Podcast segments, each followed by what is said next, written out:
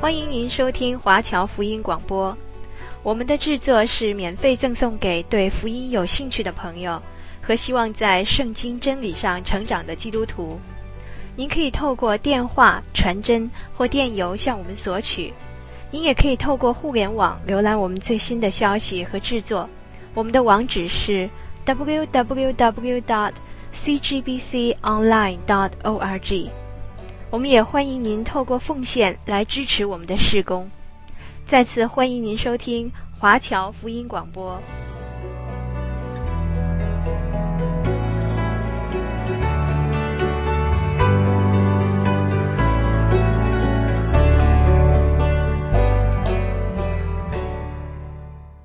今天我继续要讲解耶利米书。有圣经的听众朋友，请翻到旧约圣经。耶利米书这卷书是在以赛亚书的后面。耶利米书第十四章跟第十五章是记载神以旱灾去惩罚他背道的子民。在这期间，耶利米仍然忠心的劝勉百姓要回转归向神，虽然没有人听从。但是他仍然尽忠职守，可是，一些假先知却是向人报平安。他们说：“平安呐，平安呐！”自从约西亚王死了之后，年轻的耶利米先知就更觉得孤单，因为残暴的王约雅敬使得民不聊生。这些对先知耶利米来说都是沉痛的打击。他不禁向神发出疑问说：“到底我所传的信息正确吗？还是别的先知所说的对呢？”耶利米似乎不能肯定，于是神就给他保证，告诉他。假先知的一派胡言，其实是欺骗人的。神并没有差遣他们去传说这些，只有耶利米一个人才是传神信息的。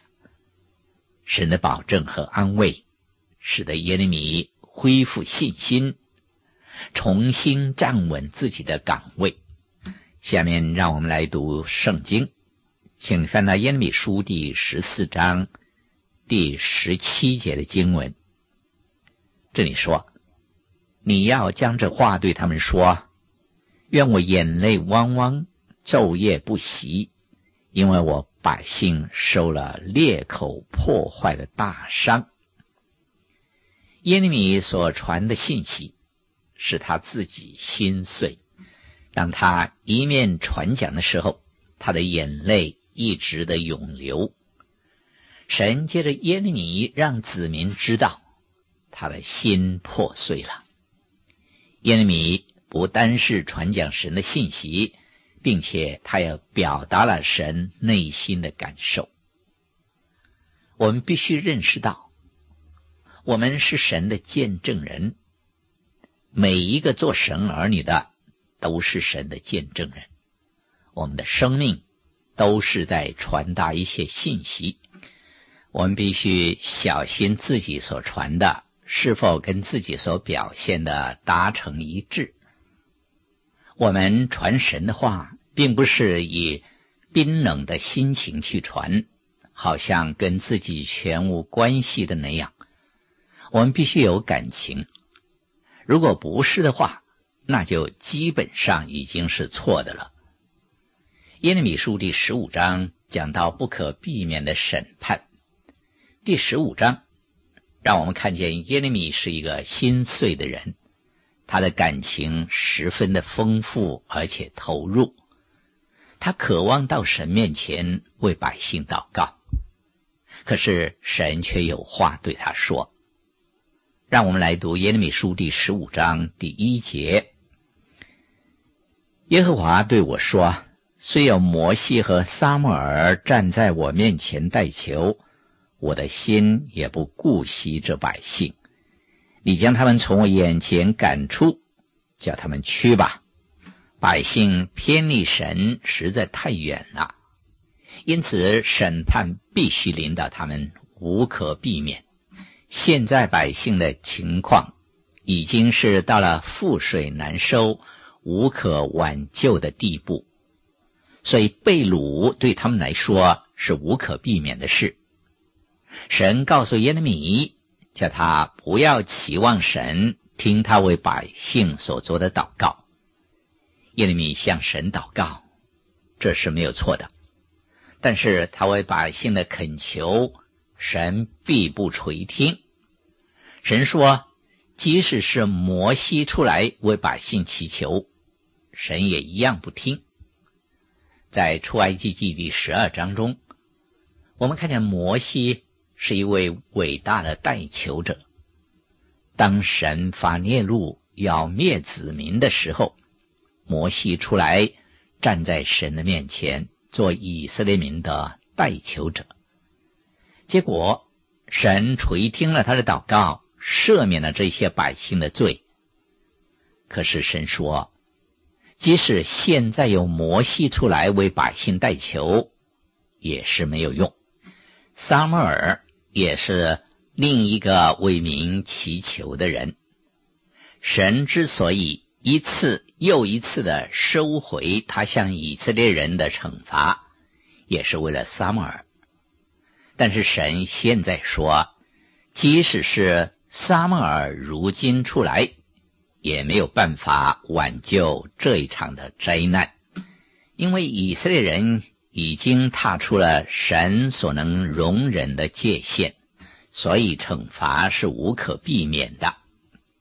现在我们就明白到，为什么耶利米只传讲审判的信息，而不传讲别的。好，接着我们读耶利米书第十五章第五节跟第六节的经文：耶路撒冷啊，谁可怜你呢？谁为你悲伤呢？谁转身问你的安呢？耶和华说：你弃绝了我，转身退后，因此我伸手攻击你，毁坏你，我后悔甚不耐烦。神说。你弃绝了我，转身退后，因此我伸手攻击你，毁坏你，我后悔甚不耐烦。虽然百姓是一次又一次的来到神的面前，愿意悔改，但不久他们又继续转回旧的路上，又犯同样的罪。神已经厌倦了这些，他说：时候一到，他就要。照所定的施行审判。耶利米所传的这些信息，并不能增加人民对他的信任和爱戴。虽然他是苦口婆心的尽了努力，然而却没有果效。约西亚王是他的好朋友，但是约敬王不是。约敬是一个恶王。而耶利米在他的眼中，不过是一个搅乱民心、滋生祸患的一只苍蝇而已。虽然耶利米在伤痛之中，他因为传达着刺耳的信息而忧伤心碎，可是他仍然有幽默感。他到神的面前说：“让我们读耶利米书第十五章第十节的经文。”我的母亲呐、我有祸了，因你生我作为遍地相争相惊的人，我素来没有借贷于人，人也没有借贷于我，人人却都咒骂我。耶利米说，没有人喜欢我，因为我向人借钱和借钱给人，我都是不收利息的。因此，人人都咒诅我。有一句俗话说的很好，就是你如果想失去朋友，那么你就只管借钱给他吧。为什么借钱给朋友会失去那朋友呢？因为借钱给人的，通常会以为朋友是连本带利的归还给他，但事实上，朋友不但没有给他利息，而且连老本也吞下去了，所以这一份的友情也就破裂了。耶利米说：“你以为我曾经在这里借过钱给人吗？为什么没有人喜欢我呢？”耶利米在极度的困难中，他转到神的话语那里去。那时律法书已经在圣殿里面找到，可以供耶利米来使用了。让我们来读耶利米书第十五章第十六节。耶和华万军之神呐、我得着你的言语，就当食物吃了。你的言语是我心中的欢喜快乐，因我是称为你名下的人。因为米得到了安慰，他将神的话吃下去，并且消化了，成为自己身体的一部分。今天我们何等需要神的话语！作为我们的饮食，我们不单是需要学习一些表面的律例或者是一些指引，我们需要的乃是将神的话语消化，使成为我们身体的一部分。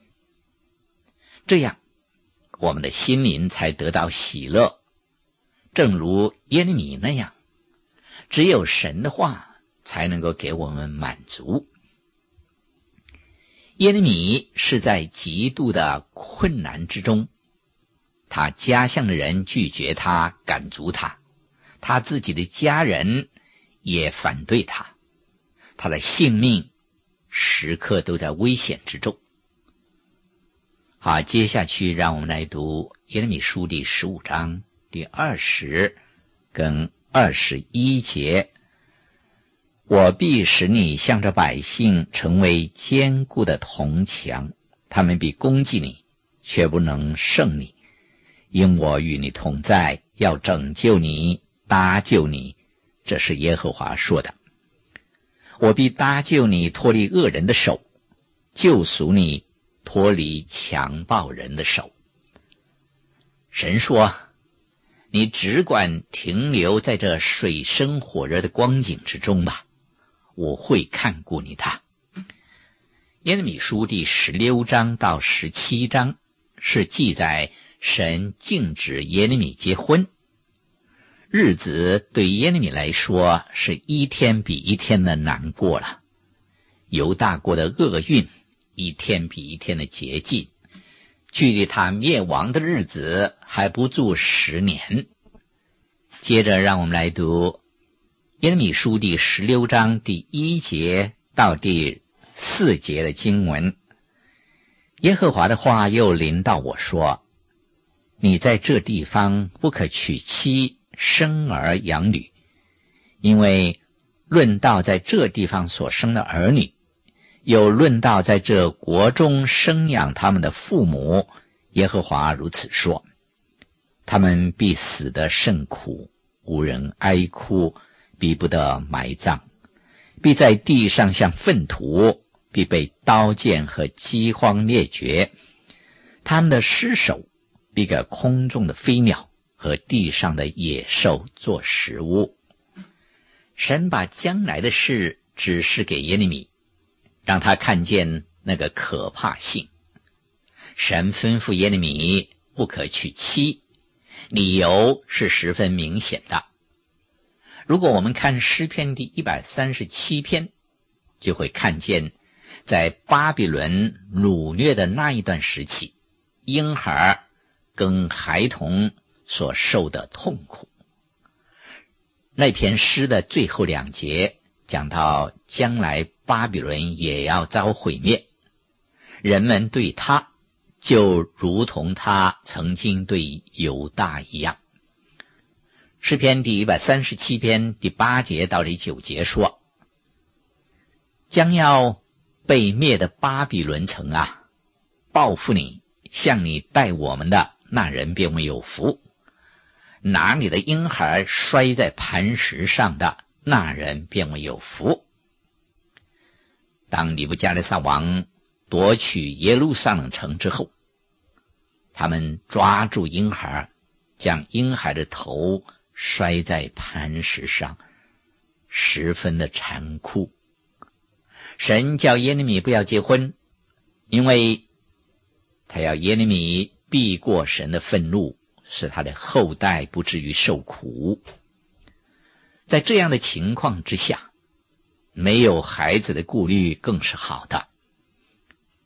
今天的世代也是邪恶的世代，许多人在受苦，在挣扎。我们只能够祈求神保守和保护属于他的人。好，接下去让我们来读耶利米书第十六章十四节跟十五节的经文。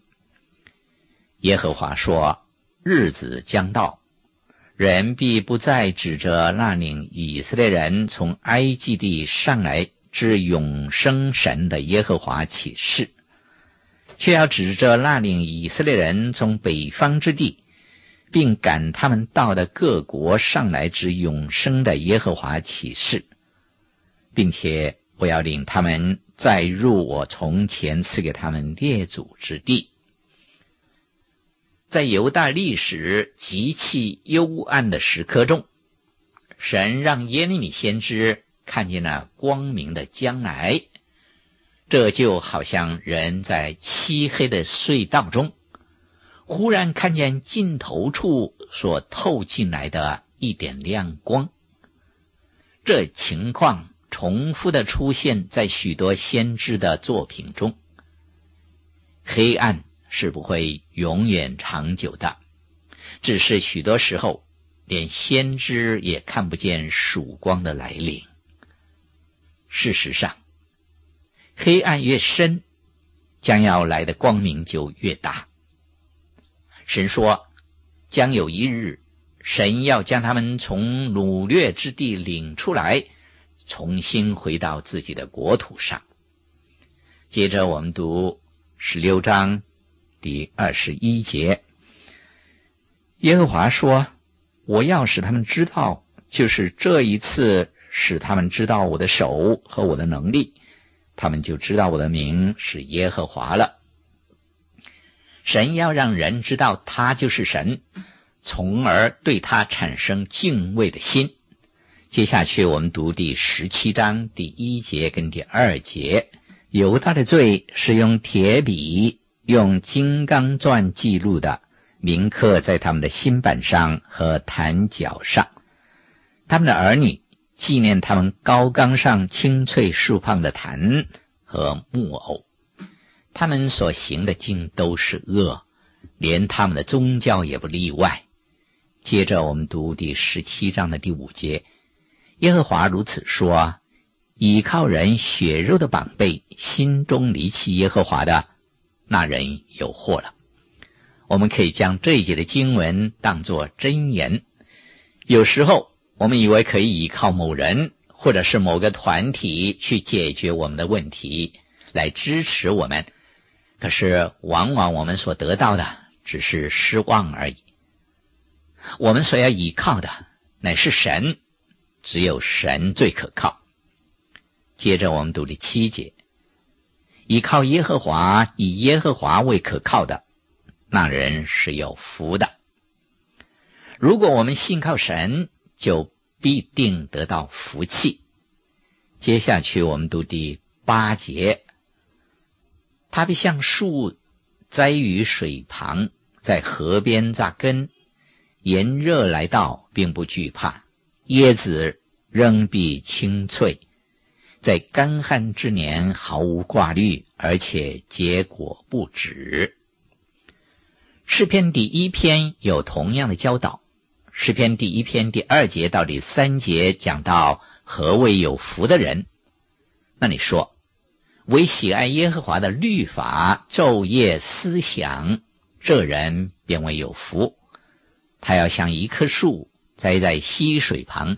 按时候结果子，叶子也不枯干，凡他所做的尽都顺利。接着我们读第十七章的第九节的经文：人心比万物都诡诈，坏到极处，谁能识透呢？这用来描写你和我的内心，都是十分真实和贴切的。我们的心时常产生问题。接下去我们读第十节：我耶和华是鉴察人心、试验人肺腑的，要照个人所行的。和他做事的结果报应他。只有神能够扭转我们的心。人是以自己的角度、物质的观点去做事，但是神却能够帮助我们用属灵的观点去看事物，而这才是永恒的。当我们亲近神的时候，他就给我们新生命。使我们成为新造的人，有新的性情。许多时候，传道人会劝勉我们将心交给神。然而，神会接纳我们这污秽残旧的心吗？神不会要。我们的心是一颗欺骗的心。神要将新心赐给我们。他是最伟大的医生，能够将我们的心换掉。好，接着我们读耶利米书第十七章第十二节：“我们的圣所是荣耀的宝座，从太初安置在高处。”这是人的希望。全人类的心都是欺骗的、污秽的、邪恶的。然而这里说：“我们的圣所是荣耀的宝座。”从太初安置在高处，这是神圣的地方。它不单是一处敬拜的地方，也是一处安全的、平安的、有保障的地方。神给他的子民有避难所，有圣所，可以作为他们的保障。今天世界上到处都是危险，人的生命毫无保障。虽然人努力寻求安全的地方，但是世间却没有这样的一块乐土。即使我们是足不出户，但一样可以意外的死亡。但是神的宝座和圣所是设在高处的，它是我们的藏身之所，是我们可以取得平安的地方。希伯来书第十章十九节到二十二节讲出神向人所发的呼唤。那里说：“弟兄们，我们既因耶稣的血得以坦然进入至圣所，是借着他给我们开了一条又新又活的路，从幔子经过。这幔子就是他的身体。又有一位大祭司治理神的家。”并我们心中天良的亏欠已经洒去，身体用清水洗净了，就当存着诚心和充足的信心来到神的面前。好，现在我们进到耶利米书第十八章去。第十八章到十九章是讲到耶利米来到一个窑匠的家中。面对这些既刚硬又顽梗的百姓，单单是向他们传讲神的话是没有用的，他们根本就听不进去。于是神唯有用一些具体的行动，用一些实物的教材，借用比喻来向他们说话，希望他们能够领会，做出回应。好，今天我就讲解到这里。在下一次的节目当中，我要继续的讲解耶利米书，欢迎听众朋友继续的收听。下面让我们来祷告谢恩。主啊，我们感谢您，我们查考你的话语，真是觉得何等宝贝。耶利米找到你的话，他就当作食物吃下去，使他心里甘甜。当他在极其孤单、难过、痛苦的时刻，有你的话可以安慰他。主啊，求你今天照样安慰我们，接着你的话成为我们的食物，使我们的生命长大，使我们的生命健康，在这个满了罪恶的世界，使我们能够靠主的话站立得稳。奉耶稣基督的名祷告，阿门。